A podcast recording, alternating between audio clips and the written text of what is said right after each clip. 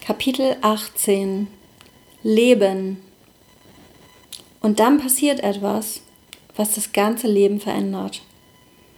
Der Sohn meiner Kollegin und guten Freundin erkrankte zum zweiten Mal an Leukämie.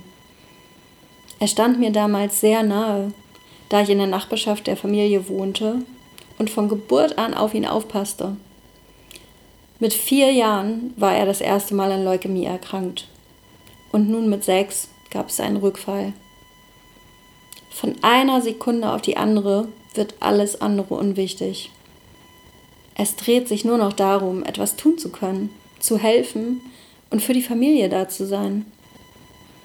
Es war eine schwierige Zeit, aber auch eine Zeit, in der es unfassbar war mit anzusehen, wie viele Menschen bereit waren zu helfen. Leon benötigte einen Knochenmarkspender und wir organisierten eine Typisierungsaktion, in der über 1200 Menschen teilnahmen. Was rundum geschah, war einfach unglaublich.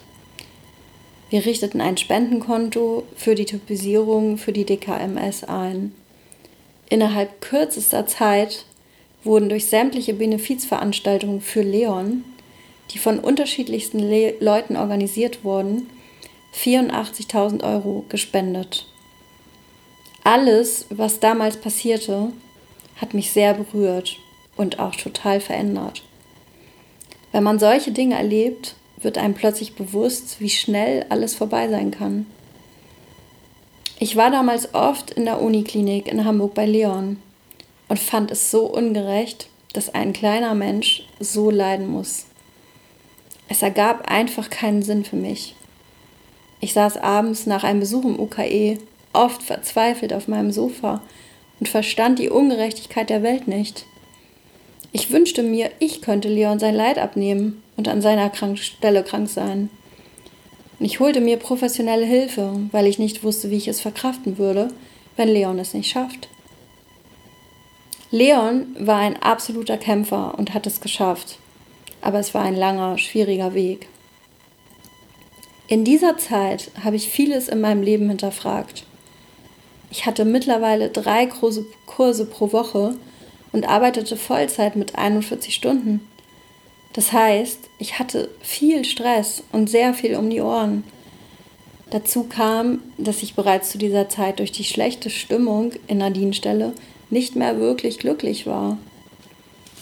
Nun war mir ziemlich deutlich vor Augen geführt worden, wie schnell das Leben vorbei sein kann.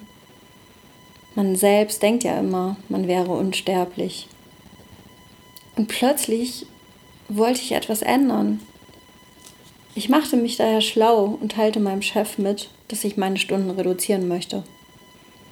Ich begann mit drei Stunden pro Woche weniger. Ich hatte Angst vor dem finanziellen Einschnitt.